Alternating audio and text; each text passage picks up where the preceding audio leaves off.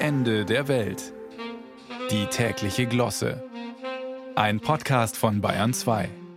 Es gibt ja immer was zu feiern. Heute am 14.03. zum Beispiel den Internationalen Tag der Kreiszahl Pi. Sie kennen sich aus.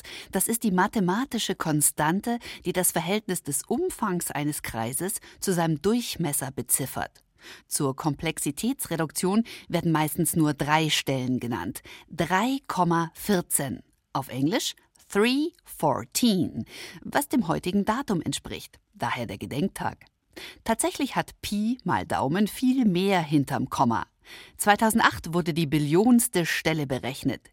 Der Gießener Mathematiker Albrecht Beutelsbacher kommentierte das damals mit eine nutzlose Erkenntnis, aber ein wahnsinniges Gefühl. Das hatte letzten Samstag vermutlich auch die Frankfurter Polizistin Susanne Hipp auf. Sie hat beim sechsten Pi-Wettbewerb in Ostfriesland, wo ja sonst nichts los ist, mit 15.637 auswendig aufgezählten Nachkommastellen einen deutschen Rekord aufgestellt. Da kann man schon mal eine kreisrunde Torte backen und dabei an Pi denken.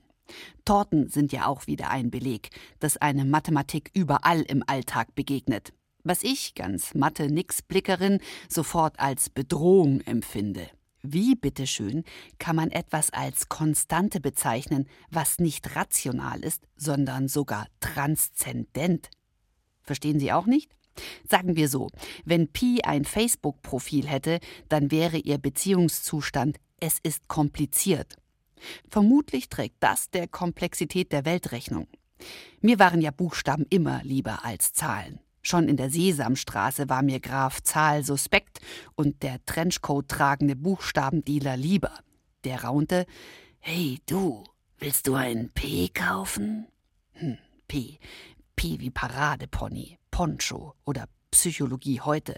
Apropos, in der aktuellen Ausgabe von Psychologie heute empfiehlt dort ein hm, Psychologe, bei Sexualproblemen seinen P wie Penis einen Brief schreiben zu lassen, in dem das Körperteil, wenn es keine Konstante liefert, seine Sicht der Dinge schildert.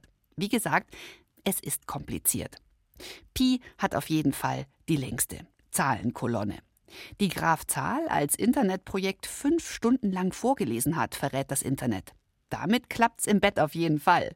Mit dem Einschlafen zumindest. Also, Happy P-Day!